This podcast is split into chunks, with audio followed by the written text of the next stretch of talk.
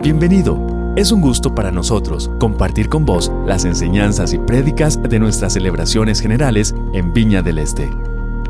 Qué alegría que estemos en esta mañana conectados por medio de la red y al cielo por medio del Espíritu Santo para adorar a Dios y recibir su palabra. En este mes de julio celebramos el mes de la viña. En este mes recordamos los fundamentos de por qué somos viña. Y uno de esos fundamentos que es parte de nuestro ADN es el hacer discípulos. Que por cierto, recientemente, por medio de un, de un gran esfuerzo de hermanos, pudimos traducir e imprimir el libro El ADN de la viña. Los invito a adquirirlo para que ustedes conozcan más de la iglesia donde Dios los ha traído. El discipular. El discipular está tan impregnado en nuestra práctica cotidiana que así lo plasma nuestra misión. La misión de la viña del este es la siguiente, permítame leerla. Somos una comunidad guiada y modelada por los principios, valores y prácticas del reino de Dios, donde se aceptan a las personas tal y como son, mientras crecemos en nuestra relación con Dios y somos transformados en discípulos en un ambiente de amor, no religioso y contemporáneo. Permítanme contarles una anécdota. Yo soy el menor de seis hijos y tuve el privilegio de disfrutar mucho a mi papá, de tenerlo muy cerca. Entre las muchas habilidades de papi estaba la carpintería. Cuando yo estaba niño, cada vez que podía, estaba ahí al lado de él, según yo, para ayudarle. Pues ahora caigo en razón que posiblemente estorbaba más de lo que le ayudaba. Para los que nos conocen un poco a fondo a Carlos y a mí, se habrán dado cuenta que somos un poco despistados. Pues mi papá era exponencialmente más despistado que nosotros. Porque estar al lado de papi trabajando realmente era un peligro. A veces se ponía una viga en el hombro y giraba. Y si uno no estaba listo, como en los tres chiflados le daba, entonces uno tenía que agacharse. Recuerdo una vez que él estaba subido en una escalera y estaba construyendo el emplantillado de, eh, de madera para, para hacer un cielo raso. A él se le cansaron los brazos y para descansar bajó los brazos, con el pequeño inconveniente que en la mano izquierda tenía un formón y yo estaba abajo. ¿Se pueden imaginar dónde quedó el formón clavado? Sí, en mi cabeza. Desde entonces, hermanos, viera cómo me cuesta la tabla del uno. Bueno, pero al igual que a él, a mí también me gusta trabajar la madera en mis ratos libres. Y ahora que mi edad avanza, veo cómo me parezco a papi. No solo en lo físico, sino cada vez que estoy trabajando, sus palabras resuenan en mi mente. Realmente es como, como tenerlo a mi lado. Mi hijo, mida dos veces, corte una. Mi hijo, los tornillos no son clavos, use el desatornillador. Cuando estoy clavando una tabla en la pared, es como estarlo escuchando. El último martillazo no se le da porque el clavo se afloja. Yo recuerdo que cuando marcaba con el lápiz, yo comenzaba. Mi hijo, el lápiz es para marcar, no es para cortar. En cada cosa que hago, sus palabras y enseñanzas resuenan en mí. Hoy me veo a mí mismo y es como estarlo viendo a Él. Él con su cercanía, con su dedicación y con su paciencia logró esculpir en mí mucho de Él. Y escribiendo este sermón me doy cuenta que realmente soy un discípulo de mi papá porque imprimió en mí su manera de pensar, de actuar, pero sobre todo su carácter. Al igual que él fue discípulo de alguien a quien él llamaba mi maestro carpintero. En la viña expresamos fácilmente la manera de, dar a entender el cómo hacer discípulos. Y decimos, primero, usted me ve hacer. Segundo, lo hacemos juntos. Tercero, lo veo hacer. Y por último, lo instamos para que siga haciéndolo y enseñe a otros. Por eso hoy deseo hacer un llamado urgente a ir y hacer discípulos, obedeciendo el mandato de Jesucristo de Mateo 28, del 18 al 20, que dice así. Y Jesús se acercó y les habló diciendo, Toda potestad me es dada en el cielo y en la tierra. Por tanto, id y haced discípulos a todas las naciones, bautizándolos en el nombre del Padre y del Hijo y del Espíritu Santo, enseñándoles que guarden todas las cosas que os he mandado y he aquí yo estoy con vosotros todos los días hasta el fin del mundo. Amén. A estos textos se les ha llamado la gran comisión. Es interesante cómo el Evangelio de Mateo nos lleva como en un gran embudo, desde la encarnación de Jesucristo, su nacimiento, su ministerio, su muerte, su resurrección, hasta culminar en este texto donde el mismo Jesucristo dice, toda potestad me ha dado en el cielo, me es dada en el cielo y en la tierra. Ya no es el cordero que fue llevado al matadero y enmudeció su boca.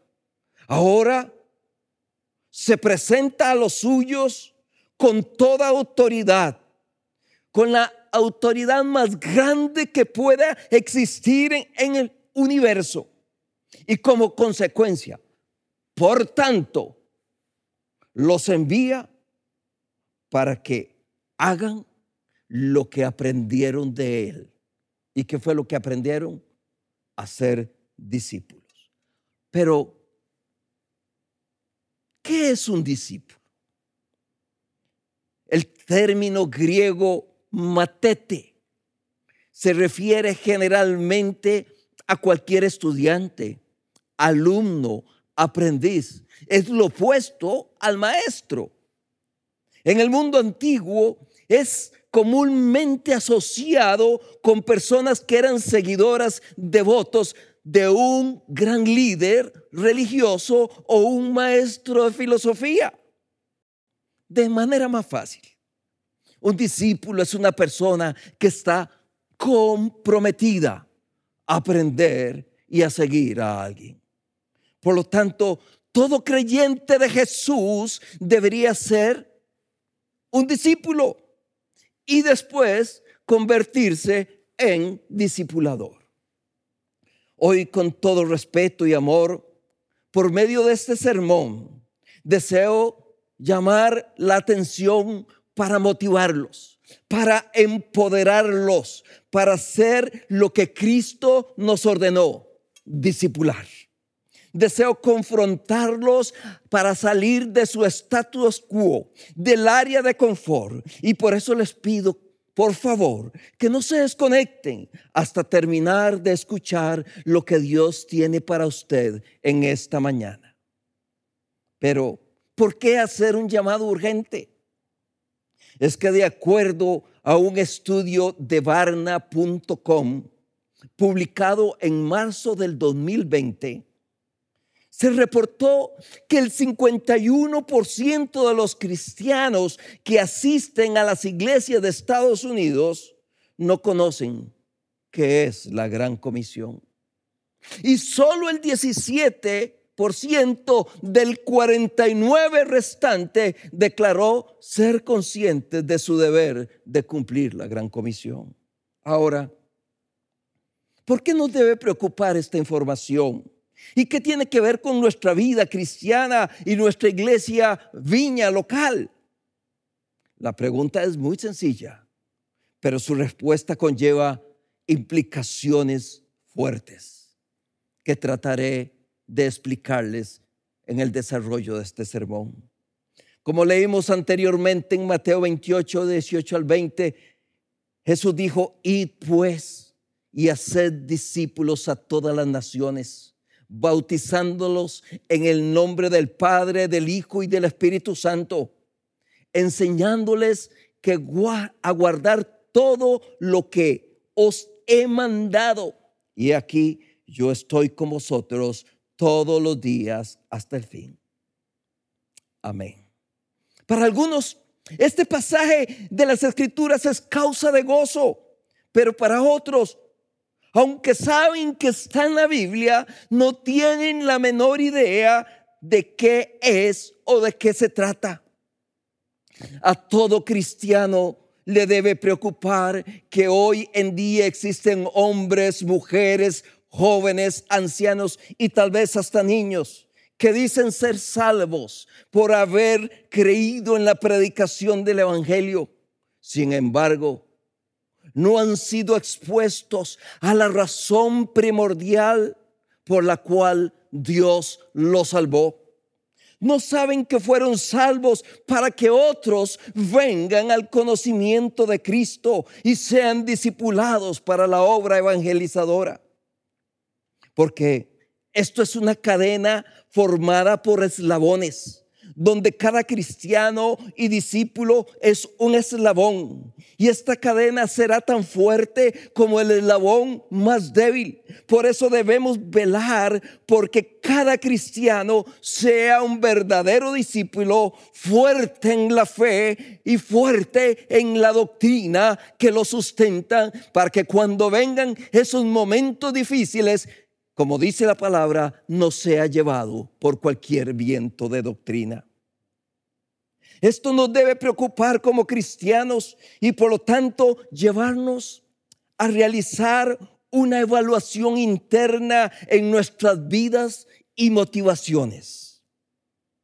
Deberíamos preguntarnos, ¿he sido fiel al llamado de Cristo de ir y predicar el Evangelio a mis familiares? Amistades, compañeros de trabajo y vecinos. Estamos activamente modelando el carácter de Cristo en otros cristianos. Si las respuestas a estas preguntas no son un rotundo sí, deberíamos pedirle perdón a Dios por no ser obedientes del llamado de la reconciliación entre Dios y los hombres. Porque según de Corintios 5 nos dice que nosotros, a nosotros se nos entregó el ministerio de la reconciliación. Wow, hermanos, qué responsabilidad está en nuestros hombros. Recordemos que Cristo nos llama a ser discípulos a todas las naciones y esto será imposible si no estamos dispuestos a compartir el Evangelio con otros.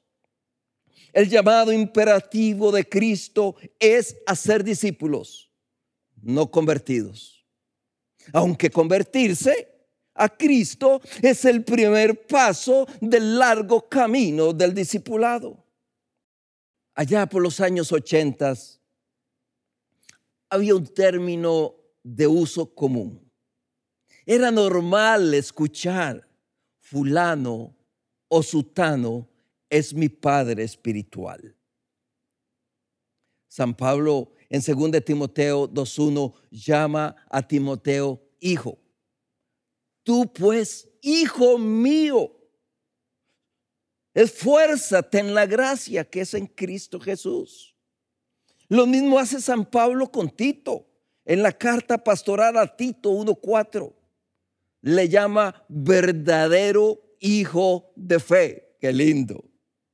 Para los que somos padres, se nos hace eh, más fácil asimilar el concepto de padre espiritual.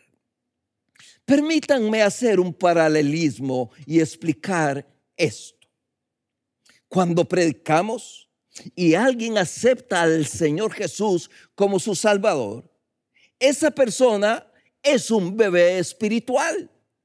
Y usted que le predicó es como el que lo hubiera engendrado.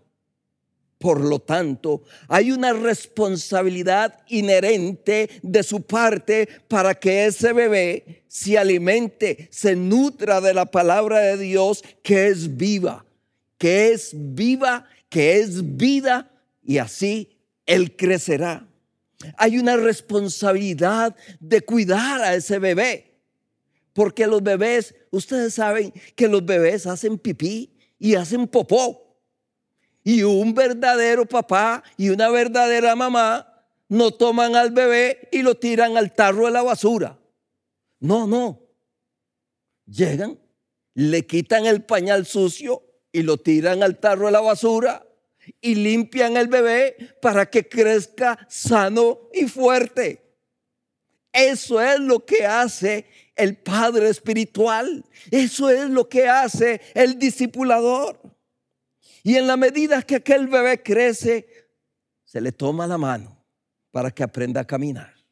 Se le enseña a decir papá y mamá hasta llegar a ser un hombre y una mujer adultas. Que a lo largo de su crecimiento ha asimilado los gestos de su padre espiritual o de su madre espiritual, su forma de pensar y de hablar, en general ha absorbido su carácter. Y es interesante, aun cuando los hijos son adultos, no dejan de ser nuestros hijos. Ahí estamos los viejos con el consejo a flor de labios para que no tropiecen donde posiblemente nosotros eh, también eh, tropezamos. Igualmente el Padre espiritual, aunque nuestro hijo espiritual sea un adulto, siempre estaremos ahí para aconsejarlo, para orar por él, para cubrirlo y para seguirle enseñando. ¿Comprenden mis hermanos por qué Jesucristo nos manda a ser discípulos y no solo convertidos? Es que convertir personas solamente es como engendrar hijos y dejarlos sin protección y alimentación. Cuando alguien tuvo un buen padre, lo común es que esa persona también sea un buen padre o una buena madre. Igualmente, si un recién convertido fue discipulado con amor, cuando sea maduro, Él discipulará con amor, porque todo lo que hemos recibido de gracia, lo daremos de gracia. Siguiendo en este concepto, es interesante cómo San Pablo insta a Timoteo a seguir sus pasos. Allá en Timoteo, según de Timoteo 2.2, le dice, lo que has oído de mí ante muchos testigos, esto encarga a hombres fieles que sean idóneos para enseñar también a otros.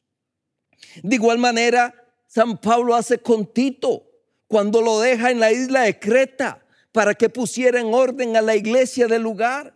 Porque Tito aprendió de Pablo durante los viajes de ministerio en los que los acompañó. Y ahora Tito está suficientemente maduro para reproducir en otros lo que aprendió de Pablo.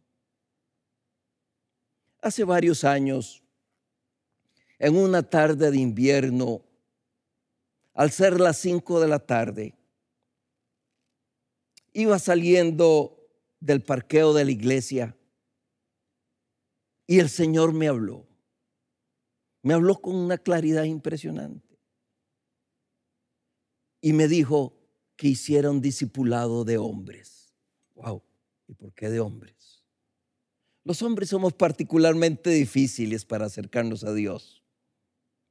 Mientras, por ejemplo, un curso de mujeres, hay 100 mujeres y tienen que decir, ya no más. En un curso de hombres llegan 10, si acaso. Lo primero que le, le dije al Señor fue, Señor, ¿quiénes? Y el Señor me fue mostrando a cada uno de ellos.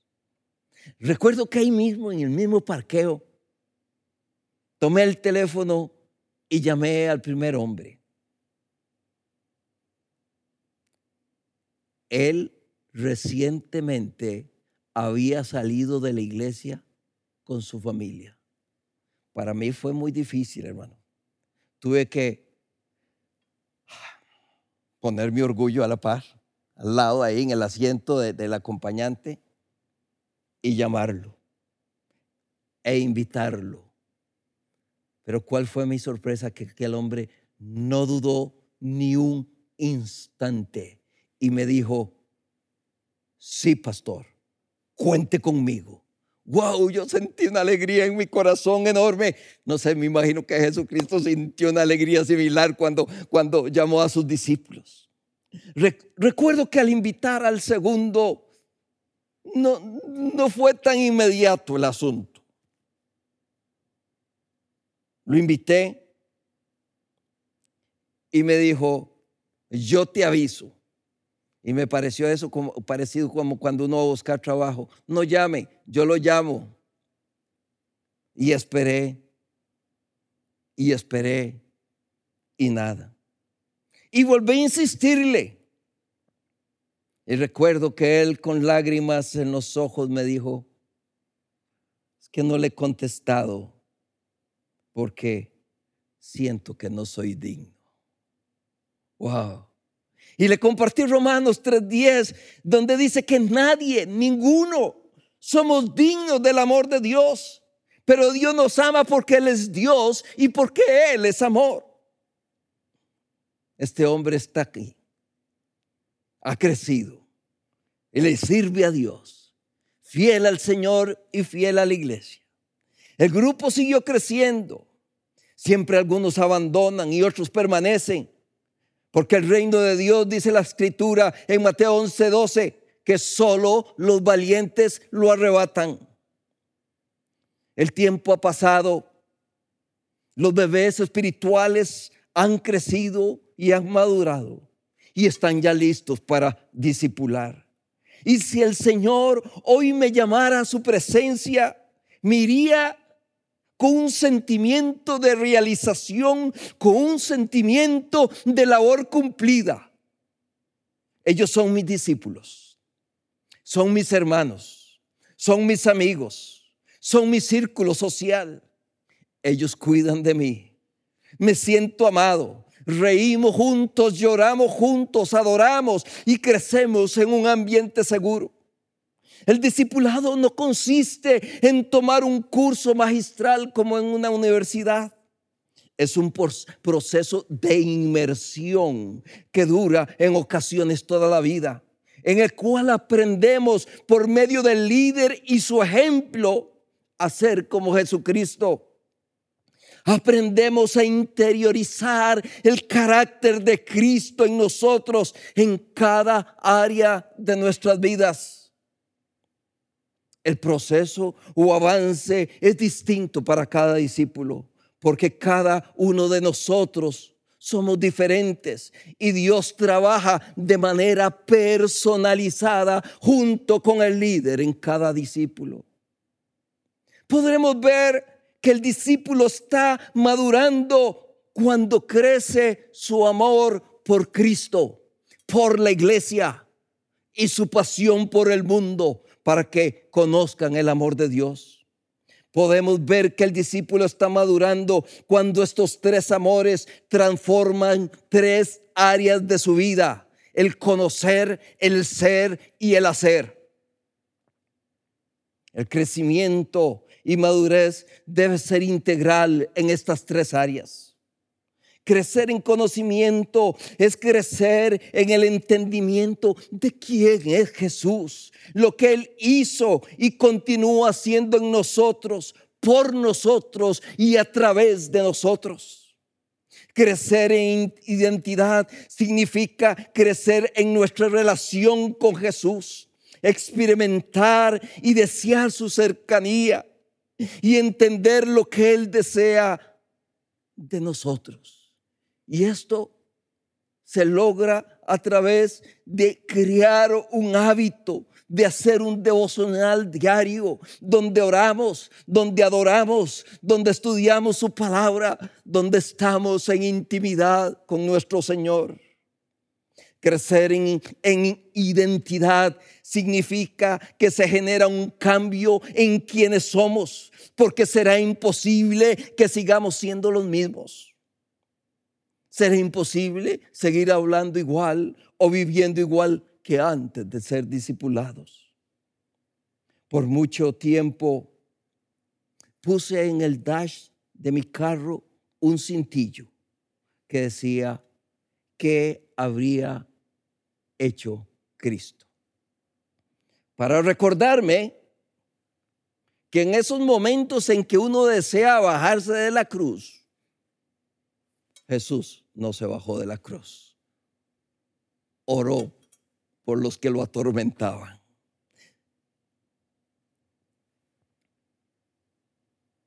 Crecer en servicio implica un cambio en nuestras acciones para que refleje un mayor compromiso con Cristo.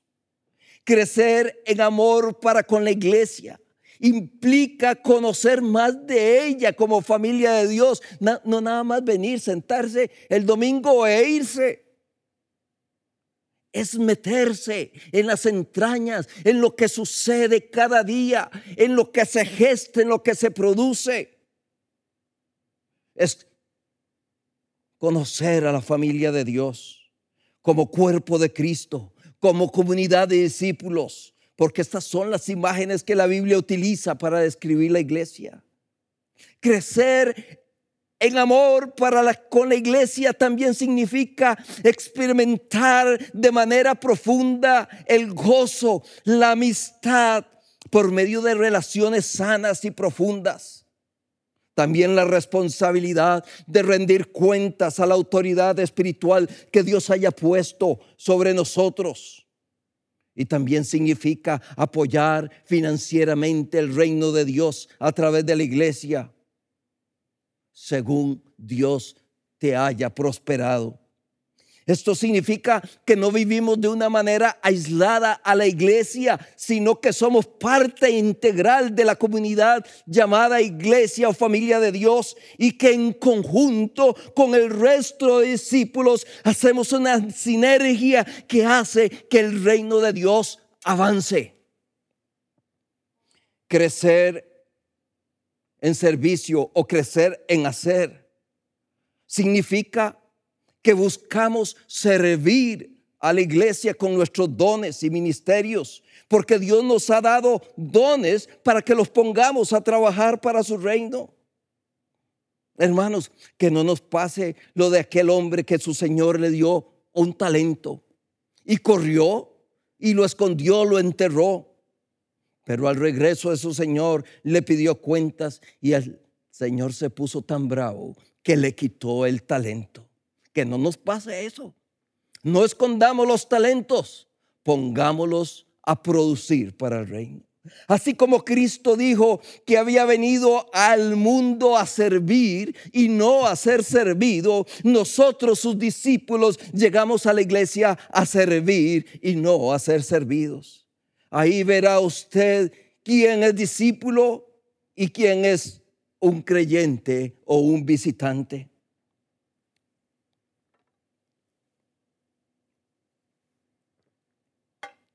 Está de moda que los condominios habitacionales atraigan a sus clientes y compitan con algo que le han llamado amenidades. Rancho para fiestas, piscina, gimnasio, cancha de tenis, de golf, etcétera, etcétera. Y está bien, qué rico tener todo eso a disposición ahí. Nada más baja y ya lo tiene. Pero lo malo es que este concepto, no sé cómo, pero ha pasado a la mente de la gente y busca también en las iglesias donde me ofrecen más amenidades, contrario al concepto de Jesucristo. ¿Recuerdan lo que dice Juan 1.35? Cuando los dos primeros discípulos le preguntaron a Jesús, ¿dónde vives? Y Jesús les dice, vengan y vean. Mateo 8:20 dice, las zorras tienen guaridas y las aves de los cielos nidos, mas el Hijo del Hombre no tiene dónde recostar su cabeza. Venga y vean, ¿qué? Nada. ¿Quieren seguirme? Síganme. Pero las cosas han cambiado. Si no hay aire acondicionado, si no hay alfombra, si esto, si el otro. El concepto ha cambiado. El concepto de Cristo es servir y eso se logra cuando somos discípulos. Todo lo que necesitemos. El resto vendrá por añadidura, como lo dice la palabra.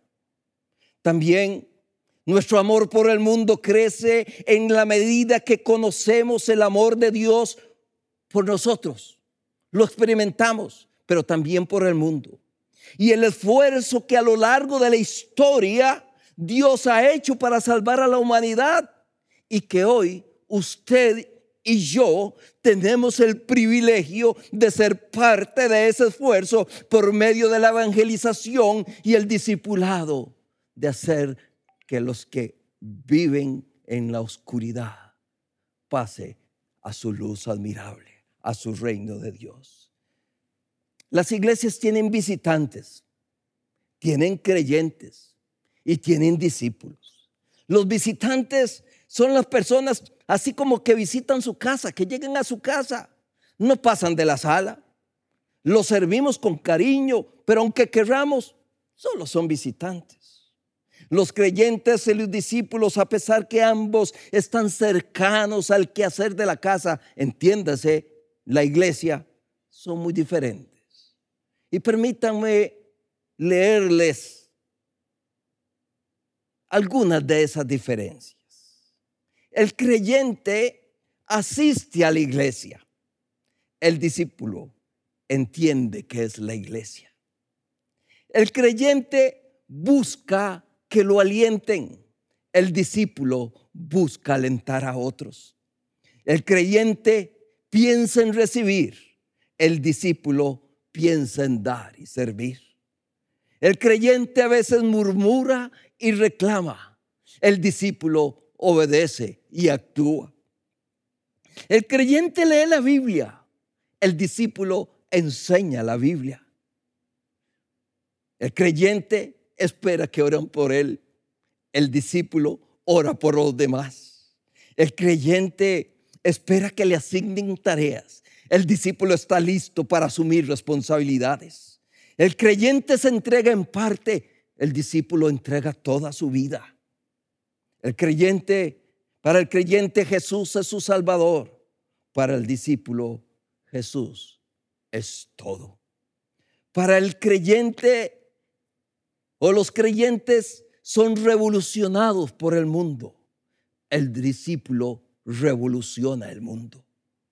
El creyente se conforma con llegar al cielo, pero el discípulo se esfuerza por ganar vidas que lleguen al cielo. El creyente espera un avivamiento. El discípulo es parte del avivamiento. El creyente sueña. El discípulo actúa. El creyente espera por panes y especies.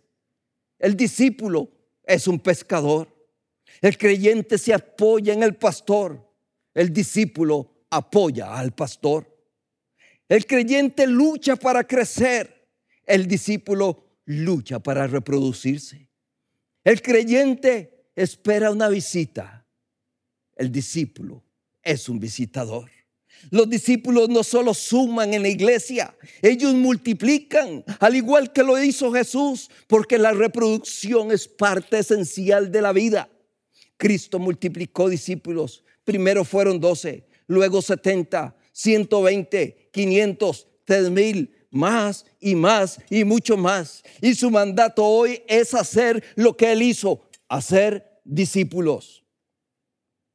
Todo discípulo es un creyente, mas no todo creyente es un discípulo.